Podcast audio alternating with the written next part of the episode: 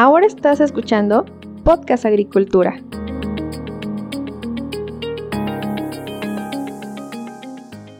Hola, ¿qué tal? Muy buenos días. ¿Cómo están? ¿Cómo se encuentran? Me da mucho gusto saludarlos. Yo soy Olmax Ayacat y esto es Podcast Agricultura.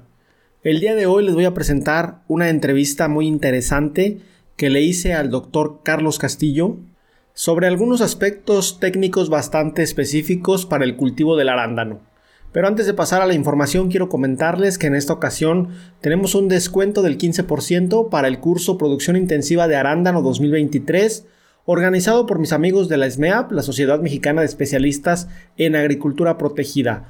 El enlace con este descuento lo encuentran en la descripción del episodio y ahorita en un momento van a escuchar más al respecto. En esta ocasión quiero enviarle un gran saludo a mi amigo Tonatiu Quiñones, host del podcast Agronauta, un podcast enfocado a tecnología agrícola mayoritariamente. Y también quiero enviarle un gran saludo a mi amigo Enrique Rosales, quien es asesor en producción orgánica de berries. De hecho, es un gran especialista en la producción orgánica de berries. Y pues conozco a Enrique de mi tiempo en Driscolls, donde, empresa donde ambos estábamos. Y por último, pero no menos importante, quiero enviarle un gran saludo a toda la gente de FIRA porque sé que muchos escuchan el podcast. Sin duda, FIRA es una gran institución y aporta una gran solución, en este caso el financiamiento que tan necesario es en el agro mexicano. Ahora sí, pasemos a la información.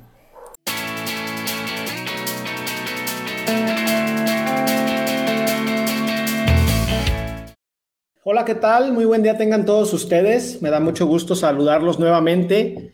En esta ocasión vamos a platicar con un especialista quien nos va a hablar sobre formación de bloom y estimulación floral en arándano.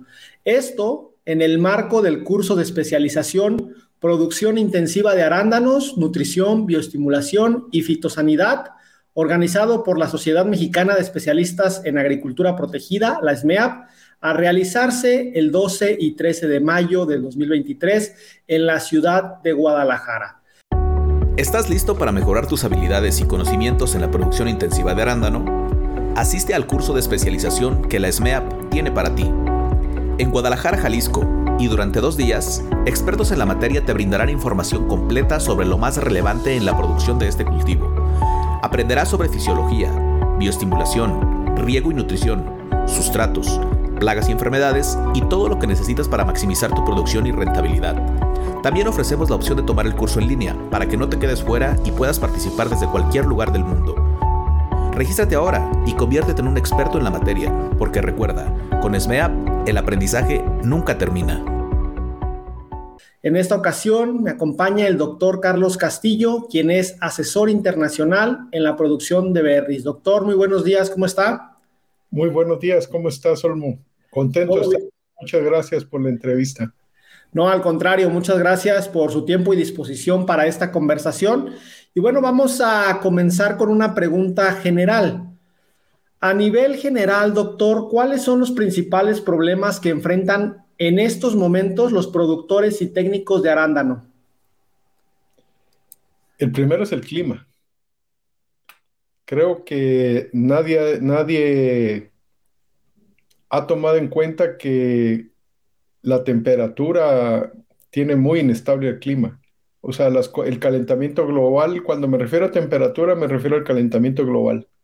Y esto está haciendo que el clima tenga cambios muy importantes, no percibidos eh, directamente como un factor que tenga tanta influencia en la agricultura.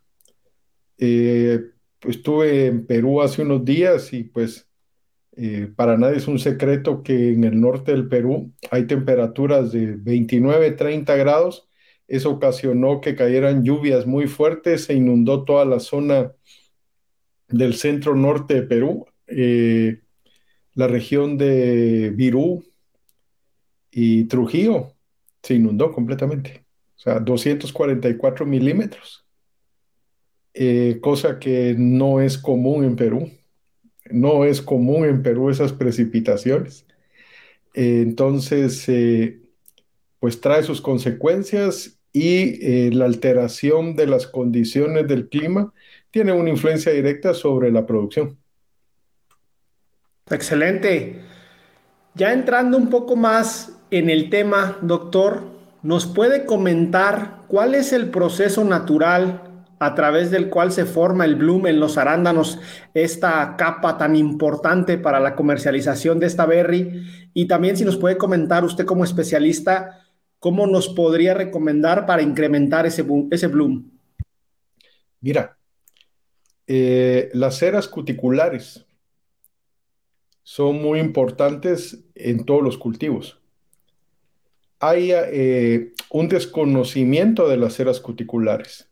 Nosotros hemos estado haciendo eh, muchos trabajos de investigación con relación a la nutrición del arándano. Empezamos con la nutrición del arándano. Eh, te diría que nos fuimos después con las fresas, después con las frambuesas, con las zarzamoras, con el aguacate y ahora con las hortalizas.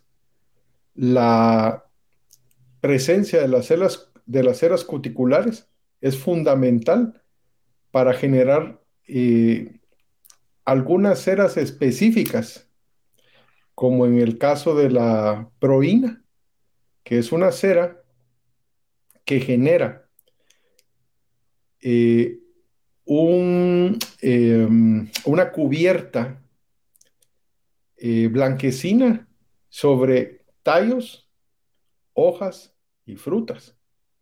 Ahora, dejemos el hecho eh, primordial en el caso del arándano que nos dan condiciones de calidad que el mercado exige. La presencia de bloom en los arándanos, por lo tanto, es consecuencia de un buen manejo nutricional. Los niveles de calcio son fundamentales. Hemos hecho muchos trabajos por variedad en diferentes lugares. Eh, caso Perú, caso México, caso Centroamérica, caso Portugal, con resultados muy similares solo en condiciones un poquito distintas, lo que acelera o dificulta la formación de Bloom. De ahí tenemos, por ejemplo, lo más curioso es que eh, es un elemento importantísimo, no solo desde el punto de vista, que es lo que todo el mundo lo asocia tener Bloom para tener calidad y que la fruta sea aceptada en el mercado, yo te diría que eso es algo eh, fundamental para la comercialización de los arándanos, pero no es lo más importante que te da el bloom. ¿Mm? Hay algo bien importante. La generación de las ceras cuticulares es una barrera mecánica que protege a las plantas del ataque de plagas y enfermedades. Entonces, cuando una planta tiene buenas ceras cuticulares, va a tener una epidermis más gruesa. Hay dos cosas muy importantes aquí. Uno va de la mano eh, de la presencia de plagas y de enfermedades, que es el estrés. Cuando tienes estrés en las plantas, ellas van a irradiar luz infrarroja, reflejan luz, refractan luz infrarroja. Entonces, al refractar luz infrarroja, los picadores chupadores son los primeros que las ven. Entendamos picadores chupadores, trips, ácaros, pulgones, mosca blanca, áfidos. ¿ah? Entonces, ellos, es como que a las plantas les pongamos un chaleco fosforescente. Entonces, dicen, bueno, ahí hay comida, y van por ella. ¿Mm? Entonces, tanto los insectos como los ácaros detectan el estrés que les producimos a las plantas por malos manejos agronómicos. Entiéndase, exceso de humedad, falta de humedad, no saber regar, eh, malos manejos de plásticos y coberturas, malos manejos nutricionales, excesos de algunos elementos nutricionales que generan bloqueos de otros y un desbalance nutricional que va a generar un estrés. Y lo mismo sucede con las enfermedades. Plantas que tienen desbalances nutricionales no tienen ceras cuticulares adecuadas porque no tienen los nutrientes esenciales para fabricar esas ceras cuticulares. Y uno de los elementos fundamentales para la generación de ceras cuticulares es el calcio.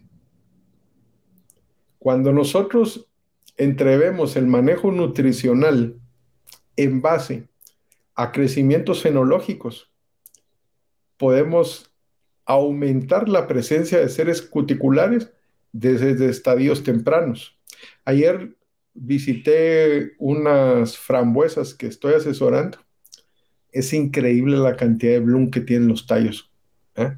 O sea, ves a la planta con una conformación eh, de, desarrollo. Son, es una variedad, pues, eh, patentada. Prefiero emitir el nombre.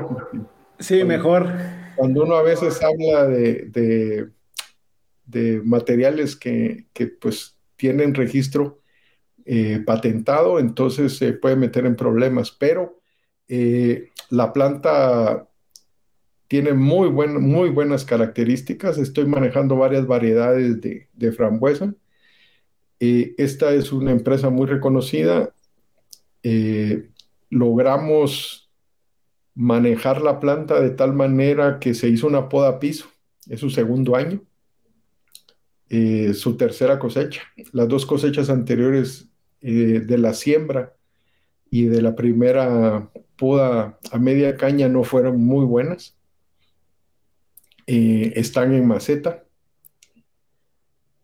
Y la verdad es que hicimos una poda a piso y se levantaron de enero para acá están impresionantes, preciosas.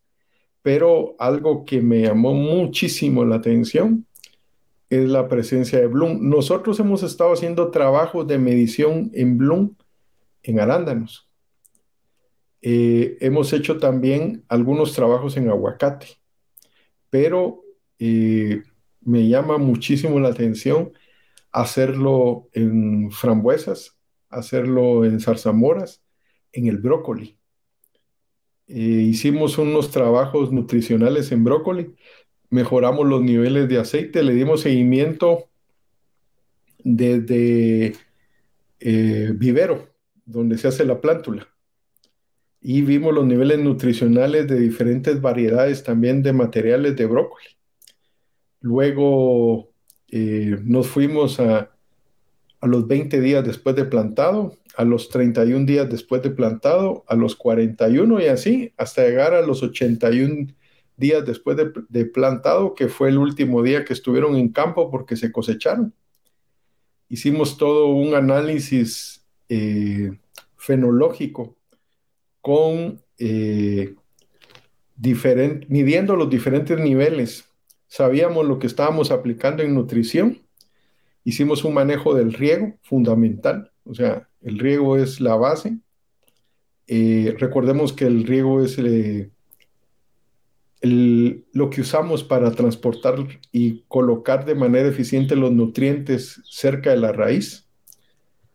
Mejoramos eh, la profundidad y la distribución del agua, eso fue fundamental. Tenía, esta empresa tenía sondas, pero resulta que el agua y los nutrientes se acumulaban después de los 20 centímetros. Entonces hicimos aplicaciones sencillo, hicimos eh, manejo de labranza, rompiendo el suelo para que hubiera mayor oxigenación. Al haber mayor oxigenación también tienes mejor distribución de la humedad. Eliminas sales, oxigenas el suelo, mejora la formación radicular y ya cuando aplicamos el agua y los nutrientes empezamos a medir, sabíamos exactamente las unidades de cada elemento que estábamos aplicando, sabíamos lo que, medimos lo que estaba en el, suelo, en en la solución de suelo, hicimos análisis de pasta saturada, hicimos una locura, pero es la única forma de, de saber qué es lo que está pasando. Hicimos análisis de extracto de raíz. ¿Ah? Luego, en, todas las fechas, o sea, empezamos a los 21 días, hicimos análisis de extracto de raíz, hicimos análisis de tallos, de peciolo, de hoja, hasta que llegamos a la inflorescencia. Te puedo decir con toda propiedad que necesitas 7000 partes por millón de calcio en la pella o inflorescencia cuando comienza y que cuando tiene esos niveles de calcio eh, en la pella, cuando comienza, puedes lograr brócolis de un kilo a un kilo doscientos. O sea que con densidad de 40 mil plantas por hectárea, tú puedes estar arriba de las 40 toneladas. Cosa que, o sea, casi todo el mundo anda entre las 18 a 22 toneladas, pero haciendo un trabajo de esa manera, eh, logramos obtener esos niveles de producción, pero yo estoy claro de que la presencia del Bloom fue fundamental y tener una buena relación y un seguimiento de los niveles de nutrientes. Y te digo una cosa, solo hicimos eh, seguimiento con nitratos, fósforo, calcio y sodio. interesante esto que nos comenta, doctor. Ah, perdón, adelante. Eh, mira, lo estamos haciendo ya, ya lo estamos haciendo en otras hortalizas, pero también lo estamos haciendo en el aguacate muy de cerca. Estamos haciendo unos trabajos eh, en Perú. Hay, una, hay un factor determinante. Mucho de la pérdida de la caída de fruta en tamaño serio en el aguacate es debido a una mala nutrición. Nosotros queremos tener altos rendimientos en las plantas y en primer lugar no regamos adecuadamente.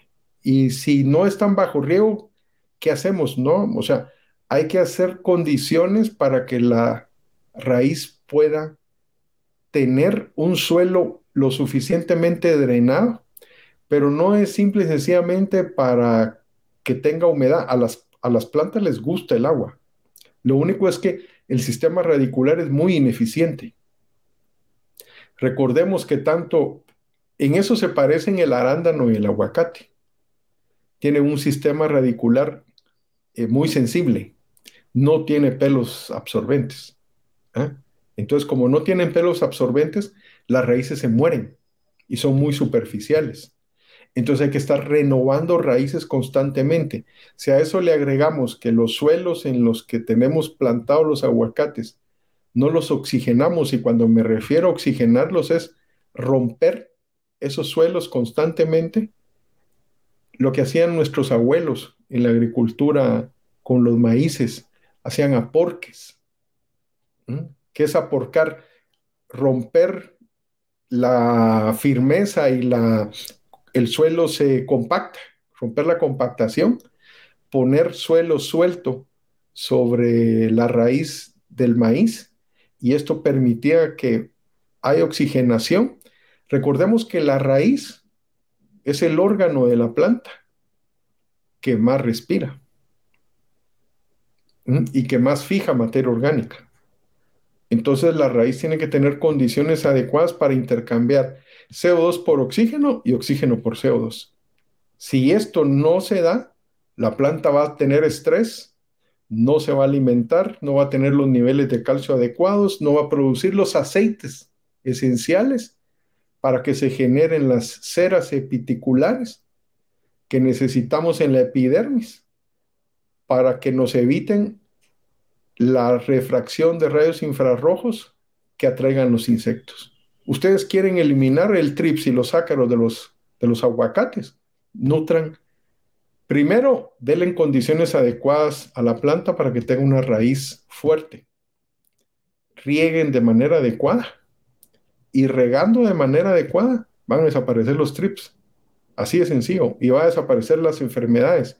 Pero si nosotros generamos estrés en la planta, van a aparecer las plagas y van a aparecer las enfermedades. Entonces, los niveles de proína necesarios para el desarrollo de una planta de aguacate van en función de que la planta tenga condiciones para fijar el calcio y fijar el potasio y otros micronutrientes esenciales. Doctor, es bastante interesante todo lo que deriva de platicar de las ceras cuticulares, en este caso del bloom del arándano. Y también qué bueno que nos menciona todo esto porque de repente cuando hablamos de bloom, simple y sencillamente lo identificamos solo con el cultivo del arándano. Usted ya nos comentó que las ceras cuticulares son importantes en otro tipo de cultivos. Me imagino, doctor, que cuando ya estamos hablando de la formación del bloom, pues ya estamos en un proceso que, pudo haber sido afectado o beneficiado por diversos factores. Yéndonos un paso hacia atrás y hablando de estimulación floral en el cultivo del arándano, ¿cuáles son las principales técnicas para estimular la floración en el arándano y en qué momento se aplican? Miren, hay, hay varias eh, situaciones. Lo primero que tenemos que ver es la latitud. México tiene latitud norte. Hablemos de todo lo que es el norte de Guanajuato, hacia arriba. Mm, todo lo que es Sinaloa está en, la latitud norte. ¿ah? Entonces, eh, creo que al principio nos equivocamos en dónde plantar arándanos. Si, hubiéramos, si lo hubiéramos hecho del otro lado del trópico de cáncer y lo hubiéramos hecho en latitud norte, eh, creo que nos hemos ahorrado muchos millones de dólares en los primeros años de producción. Y entonces hubiera sido eh, mucho más rápido lo que ha logrado. Ahora, el no tener ese factor en cuenta le permitió a México tener un desarrollo de una industria y más, tomando en cuenta que los suelos de México son alcalinos, le permitió desarrollar toda la industria en contenedores, utilizando eh, la tecnología como base para una alta producción. Entonces se empezó a producir en sustrato, a manejar el riego y a utilizar macrotúneles. La tecnología nos ha permitido llegar a tener un crecimiento en alta productividad, reduciendo, eh, mejorando los índices de producción en, la misma área que en otros, ¿verdad? La productividad de los arándanos en contenedores, pues hacia ahí va la fresa, hacia ahí va la mora, hacia ahí va la, frambuesa. Actualmente ya en México se están manejando, por ejemplo, en el caso de fresas, eh, invernaderos de alta tecnología, hasta con 230 mil plantas por hectárea, con rendimientos de 2 kilos por planta. Entonces estamos hablando de 500 toneladas en una hectárea bajo una tecnología que se cubre a todas luces los costos con esos rendimientos. la población en cuanto a densidad y mejoramiento varietal también permiten hacer este tipo de, de producciones. En el caso de los arándanos, regresando al caso de los arándanos, hay algo muy interesante que hemos logrado eh, analizar. El comportamiento varía en cuanto al tiempo, pero entendemos algo muy importante. Trabajamos con seres vivos. Al trabajar con seres vivos, Olmos, si tú hubieras nacido en, Canadá, fueras completamente diferente a, lo, a, como te vemos ahorita. Seguramente sí.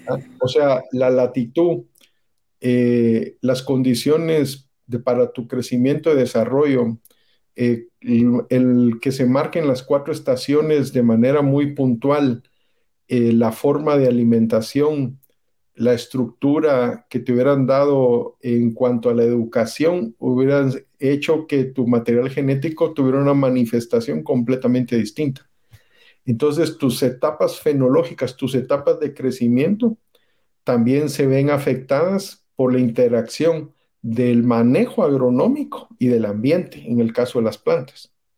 Entonces, no podemos pensar que un cultivo dentro de los trópicos se comporte de la misma manera que afuera de los trópicos.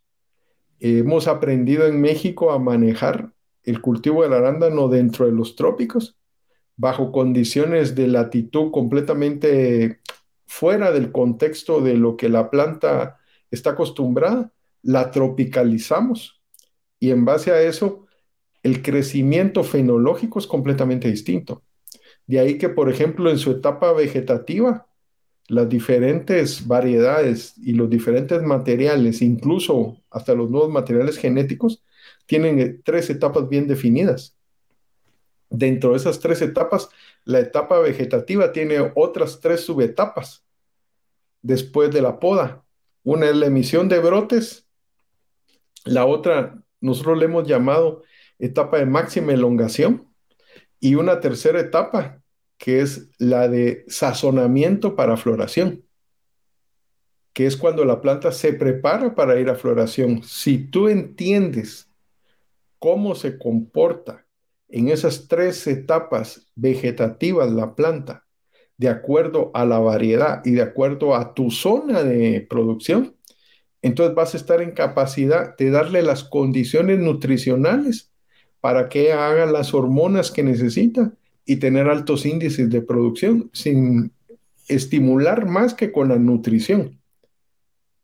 Entonces eso es muy importante, dado que uno de los grandes problemas, te voy a poner el caso específico del arándano. Cuando la planta comienza a tener eh, floración, su diferenciación, y cuando comienzan a emitirse las primeras yemas y se rompe la dominancia apical, tú tienes que tener 4.500 partes por millón mínimo de calcio y 7.000 de potasio. Si no tienes eso, la planta no hace diferenciación. Y hay una cosa más. A lo largo de su eh, floración y fructificación, esa yema floral que se emite en la base de los meristemos de crecimiento en los entrenudos, si no cuenta con esos niveles nutricionales, te reduce la posibilidad de producirte fruto de buen tamaño. Entonces, si no tienes 4.000 partes por ¿por qué razón? Porque ya no absorbe nutrientes. Ese es un punto muy interesante. Entonces, en el momento en el que se emite la yema floral, en adelante, ya no hay emisión de, ya no hay absorción de nutrientes. O sea, no tienes ya una injerencia nutricional ni de manejo sobre lo que, sobre las yemas emitidas.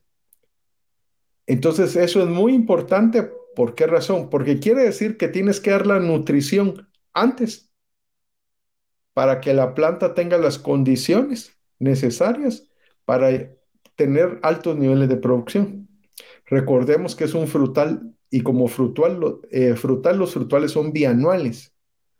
lo que sean bianuales lo rompes con un buen manejo nutricional. Eso es muy importante. Y hay otro factor que determina la asimilación de nutrientes, la raíz.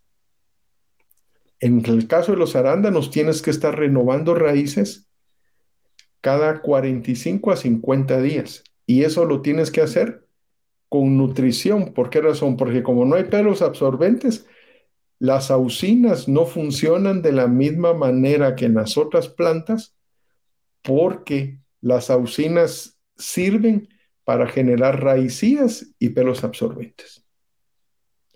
Y es lo mismo sucede con los aguacates. Ahora, por ejemplo, caso de la fresa, no. La fresa sí te sigue absorbiendo nutrientes, conforme tiene su, desarrollo. Esto te lo digo porque he tenido la suerte de contar con, o sea, en los campos que asesoro, eh, algo que es fundamental es la medición. No puedes producir si no mides. Ah, no podemos copiar eh, paquetes tecnológicos. El paquete tecnológico que tienes que hacer es aprender a medir tu evapotranspiración, sacar una lámina de riego diaria, hacer tu curva de asimilación de humedad, en base a eso hacer tu curva de evapotranspiración y con eso, que es muy importante saber cuánto regar, cuándo regar y cómo regar. Cuando eso lo tienes bien definido, la nutrición es solo el transportarla por el agua de manera eficiente, que como tienes un riego eh, de manera muy técnica, entonces puedes hacer las aplicaciones de fertilizantes sabiendo que vas a llegar a lo que quieres, que es que tengan una rápida asimilación. Entonces, con las mediciones de raíz, de tallo, de peciolo, de hoja, después, ya cuando llega a floración, de mm, yemas florales, luego cuaje de flor, cuaje de fruta, fruto verde, fruto rojo, cosecha.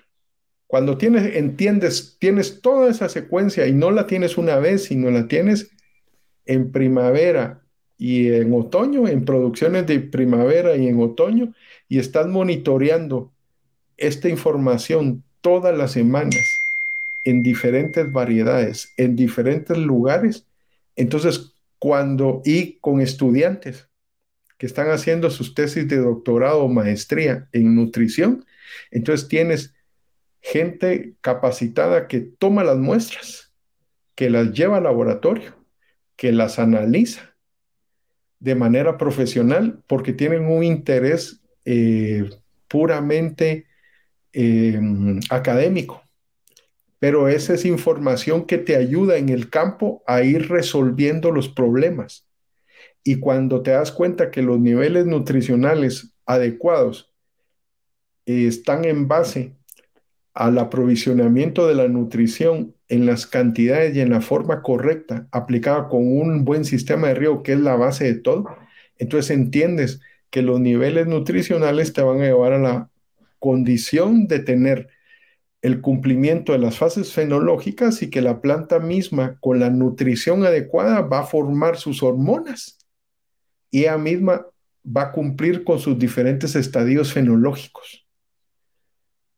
Pero para eso tienes que entender que es importante conocer cómo se comporta la planta en el lugar donde la pones. ¿Ah? He hecho presentaciones con presentando resultados de cómo en el mismo rancho, con el mismo manejo de sustrato, misma variedad, mismo riego, solo por la forma en la que le pega el sol, cambia y los resultados son otros. Y la nutrición tiene que ser aplicada de diferente manera. Ahora imagínate cómo queremos importar tecnologías de un país o de un continente a otro y, hacerlas, pues ahí están los fracasos. ¿Mm? Sí, claro, de, ese modo, como usted dice, eh, tenemos que aprender a producir en el lugar en el que estamos. Y con esto que usted nos comenta, pues entendiendo incluso alguien que produce en Guanajuato, alguien que produce en Sinaloa, son condiciones completamente diferentes. Y con este panorama muy completo que nos ha dado sobre este apartado de la producción de arándano, solo me restaría preguntarle dónde entran los bioestimulantes. Entiendo que tener una fertilización adecuada y correcta, siguiendo los parámetros que usted ya nos comentó, con eso podemos obtener una buena producción, pero actualmente en el mercado existen muchísimos bioestimulantes, Usted sabe, muchos agricultores los aplican de manera constante. ¿Usted recomendaría su uso? ¿Este debe ser mínimo? ¿Debe ser puntual? ¿Qué nos recomendaría usted al respecto?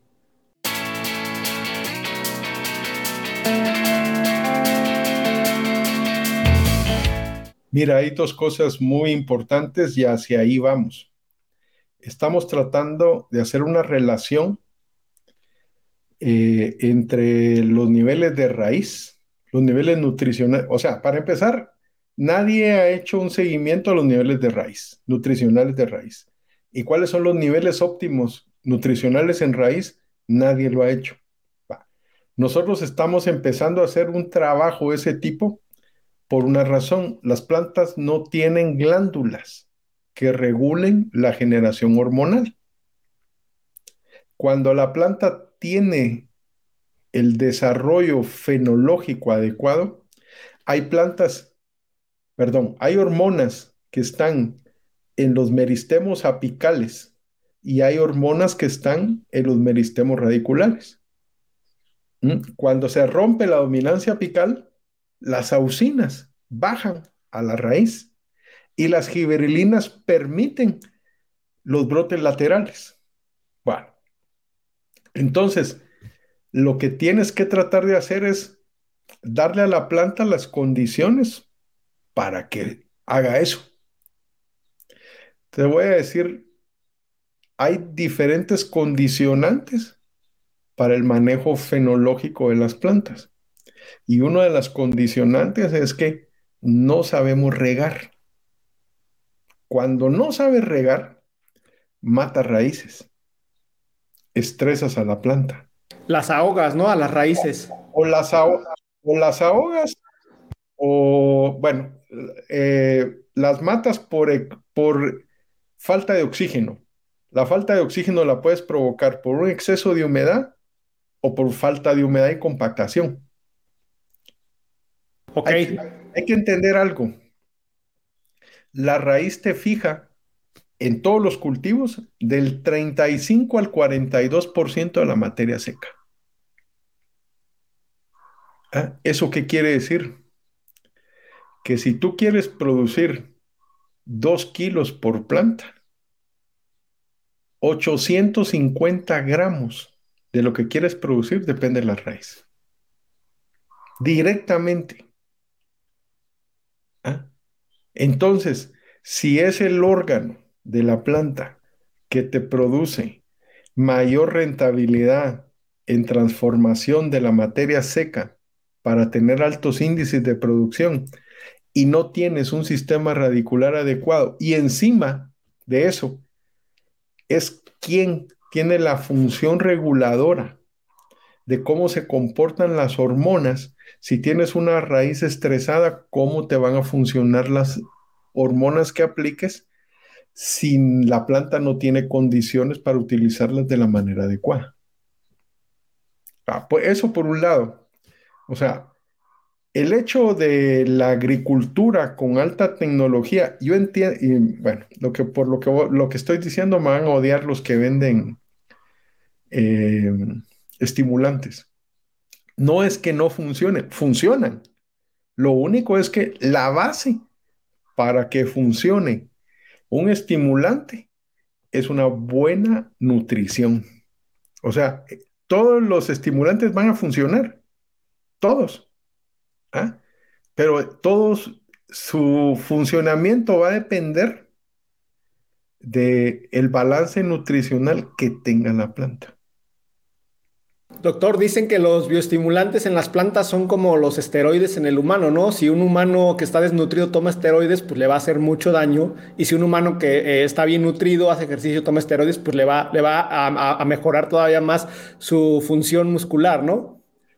Cuando tú tienes una planta cuando tú tienes una planta con un buen sistema nutricional y tú das eh, una ayuda, en primer lugar son muy bajas las dosis, pero, o sea, si tú, te voy a poner un ejemplo, casi todos los productores de arándano, un buen porcentaje fueron productores de zarzamora.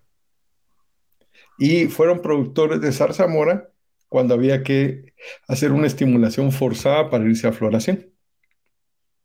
Entonces, no te quiero recordar cómo utilizaban ciertos tipos de productos hormonales que deformaban completamente la hoja de los cargadores cuando se emitían las yemas.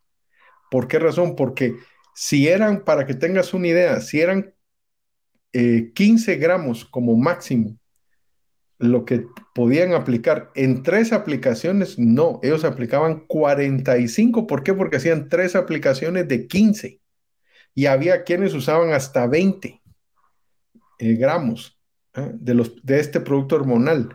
Y si nos vamos con productos hormonales más recientes, hacen exactamente lo mismo. ¿eh? Entonces, uno cree, porque también me incluyo, uno cree que más es mejor y no es cierto. ¿ah? Uno lo que tiene que entender es que cuando una planta tiene las condiciones adecuadas para producir, le vas a dar una pequeña eh, cantidad de hormonas o de estimulantes recordemos que en el mercado ya hay muchos eh, estimulantes de tipo natural, incluso hay hormonas naturales que están utilizando eh, no solo en las plantaciones eh, orgánicas, sino en las plantaciones convencionales. Entonces, cuando haces un manejo adecuado de estos estimulantes, que van desde las algas hasta pues citoquininas, auxinas y giberilinas, das el pequeño golpe hormonal. Te hablo de 3, 4 partes por millón por hectárea. Y con eso logras resultados extraordinarios, pero siempre y cuando la planta tenga condiciones para hacer la floración. Te voy a poner un ejemplo muy claro. La mayoría eh, de productores y técnicos tienen la equivocada creencia de que el fósforo únicamente se utiliza para hacer raíces y en el inicio de la plantación. Pero resulta que el fósforo, el calcio y el zinc son diferenciadores. Generan la diferenciación celular en conjunto. Para que tengas una idea, el zinc es el elemento que más materia seca fija de todos los nutrientes. Fija el 22% de la materia seca. Entonces, entre una buena raíz con aplicaciones de zinc, puedes andar arriba del 64% de la materia seca. ¿Eh? Va. Y de zinc necesitas normalmente la mayoría de los cultivos de 2 a 4 kilos como ingrediente activo en el ciclo de producción. Entonces, cuando tú haces un manejo adecuado nutricional de los microelementos y el fósforo, junto con el calcio, entonces vas a estar generando diferenciación celular. ¿Quieres tejidos? ¿Quieres que la planta crezca? Fósforo, calcio y zinc. ¿Quieres que te haga flor? Tallos, fósforo, calcio y zinc. ¿Quieres que te haga raíces? Fósforo, calcio y zinc. ¿Quieres evitar estrés? Fósforo, calcio y zinc. ¿Quieres Flores, fósforo, calcio y zinc. ¿Quieres llenar la fruta? Fósforo, calcio y zinc. ¿Por qué? Porque está diferenciando y diferenciando y diferenciando y diferenciando. Si quieres citoquininas, auxinas y giberelinas, fósforo, calcio y zinc. Entonces, pero eso no lo entendemos. ¿Ah? Entonces, ¿qué hacemos? Fósforo solo al inicio. Pero ¿qué pasa? Queremos que la planta coma eh, saco y medio, 150, 200 eh, kilos de fósforo, cuando el fósforo se fija en el suelo con una facilidad muy grande y utilizando formulaciones, incluso mezclas físicas. ¿ah? Que hay mezclas físicas de mezclas físicas. Entonces, para que tengas una idea, el fósforo la planta lo asimila en un rango de pH muy corto menos de 0.02 de diferencia de pH. Entonces, ¿qué sucede? El rango que tiene la raíz para asimilar fósforo es muy bajo.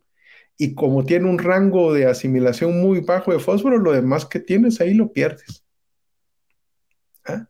Además, si, si no le damos condiciones de oxigenación a la raíz y no tenemos un buen riego, entonces matamos las raíces.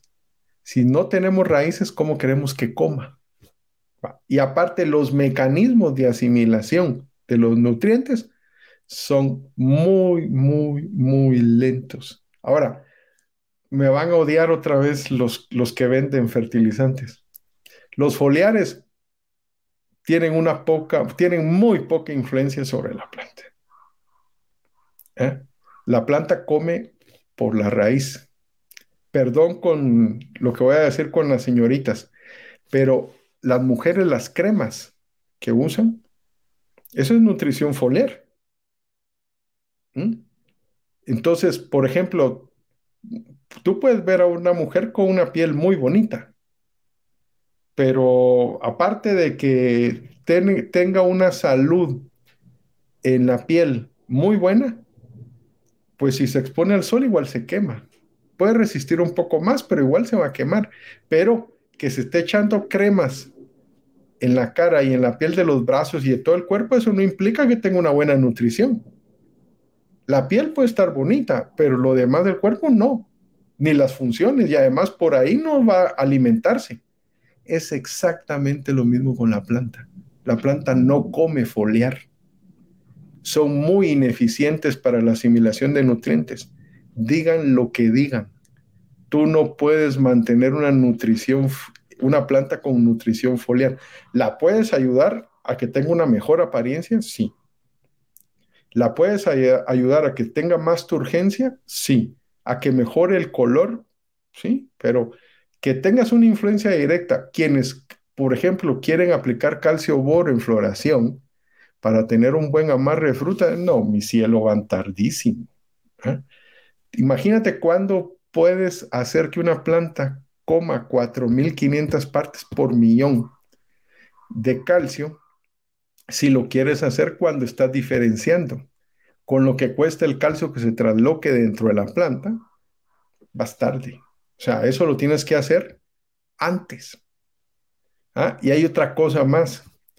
Para lograr tener en los frutales, hablemos de las berries, hablemos de la zarzamora, la frambuesa y los arándanos. Si tú quieres tener una producción constante, la nutrición tiene que ser constante. ¿Por qué razón? Una vez los arándanos emiten todas sus yemas y ahí tienen lo de nutrición con lo que van a formar la fruta. Y eso te puede enseñar miles de análisis en diferentes partes de diferentes laboratorios con la secuencia para que puedan ver cómo la planta ya no consume nutrientes.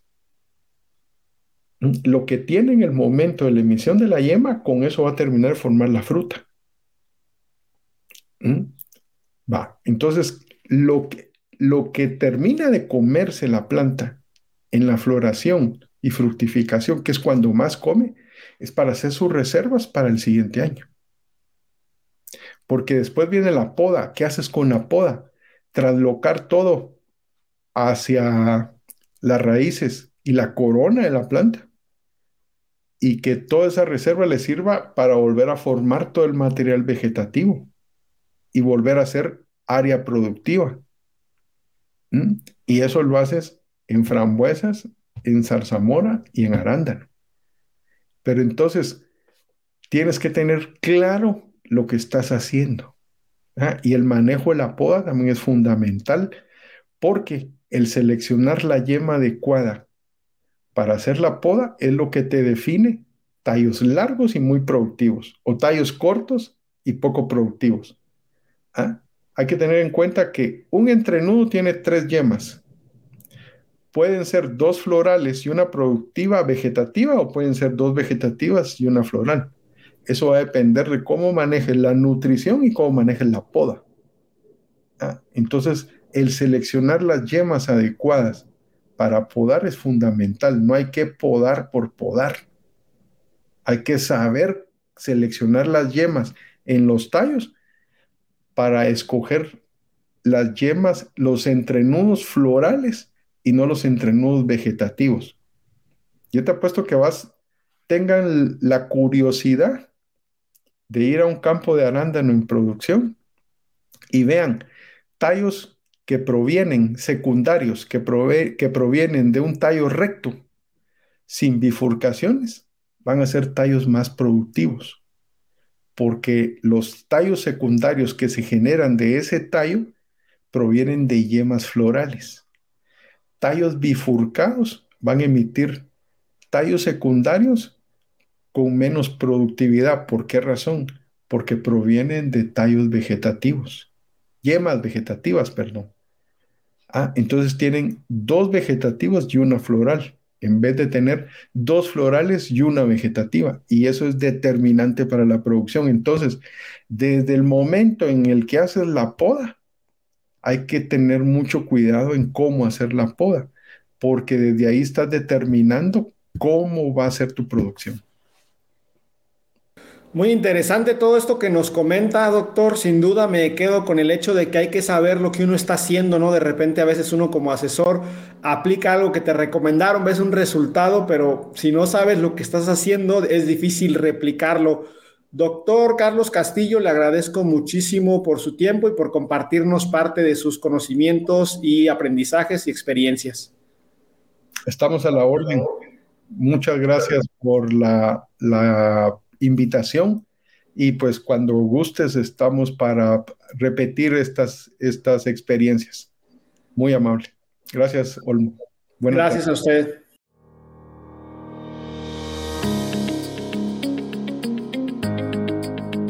Hemos llegado al final de este episodio. Muchas gracias por escuchar Podcast Agricultura.